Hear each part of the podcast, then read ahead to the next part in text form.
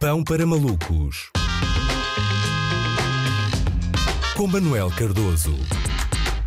Ora então, boa sexta-feira, boa ponte para quem está a fazer ponte, sendo que ponte pode ser assim um tema mais pró-sensível, uma vez que o Reino Unido voltou a acabar com a ponte aérea que permitia que viessem para cá ingleses. É verdade, Portugal foi retirado da lista verde do Reino Unido, que possibilitava que os cidadãos britânicos viessem para cá, viessem viajar para o nosso país sem obrigação de fazer quarentena. Pumba, mesmo na nossa cara, não é? Até foi um pouco merecido, não é? Portugueses, que tal fazermos aí a Champions? Olha, boa ideia Pode ser até um bom motivo para promovermos Portugal como destino turístico uh, seguro. E é isso, é. Olha, bom jogo, estava, tchau. Engraçado, não é? Para os britânicos, Portugal não é um destino de férias. Para os britânicos, Portugal é um campo de férias, não é? Mandam-se para lá os putos desordeiros para gastarem as suas energias durante uma semana e depois olha até para o ano. Se por um lado é normal sentirmos-nos injustiçados, por outro lado, em princípio, os ingleses aperceberam-se de que isto não era um país seguro para viajar, precisamente porque viajaram para cá. Foi do género: olha, Portugal deixa-nos fazer lá a final da Champions sem regras nenhumas. E uma semana depois, calma lá, é impressão minha ou Portugal deixou-nos fazer lá a Champions sem regras nenhumas? Até imagina a seguinte conversa entre o ministro responsável por esta lista e o seu assessor. Senhor Ministro, uh, parabéns pelo seu Chelsea. É pá, obrigado, grande jogo, grande jogo. E como é que estava a Porto? É pá, uma loucura, uma loucura, andei por lá à vontade, disseram que era para ir em bolha, não foi em bolha, estive lá uma semana completamente, só voltei hoje, até imagino, só voltei hoje, sem máscara em todo o lado, grandes bebedeiras na rua, beijei todos os meus amigos e ainda duas ou três peixeiras lá do,